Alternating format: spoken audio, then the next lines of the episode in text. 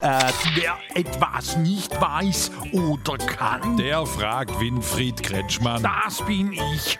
Was hast wieder, Stroblix? Hier, Love Minute aus der Bredouille fragt, ob du noch einen Tipp für ein Weihnachtsgeschenk in letzter Minute hast. Ich frag für einen Freund. Ja klar, entweder etwas selbstgebasteltes. Bitte nicht schon wieder Vogelhäutle für alle. Ja nein, man kann auch etwas malen.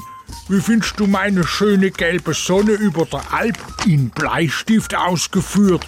Gelbe Sonne, da ist doch alles schwarz. Ja, da war's ja auch grad Nacht, du Bachel. Ich weiß nicht, ich bräuchte schon ein gescheites Geschenk, nichts selber gemachtes. Hast du nicht einen Tipp? Ja, also wenn's nicht viel kosten soll, schenkst am besten irgendeinen nutzlosen Klump weiter, den du selber mal gekriegt hast. Wie zum Beispiel diesen potthässlichen Plastikeierbecher. Ich frag mich, welche halbtaglige Enteklemmer sowas verschenkt.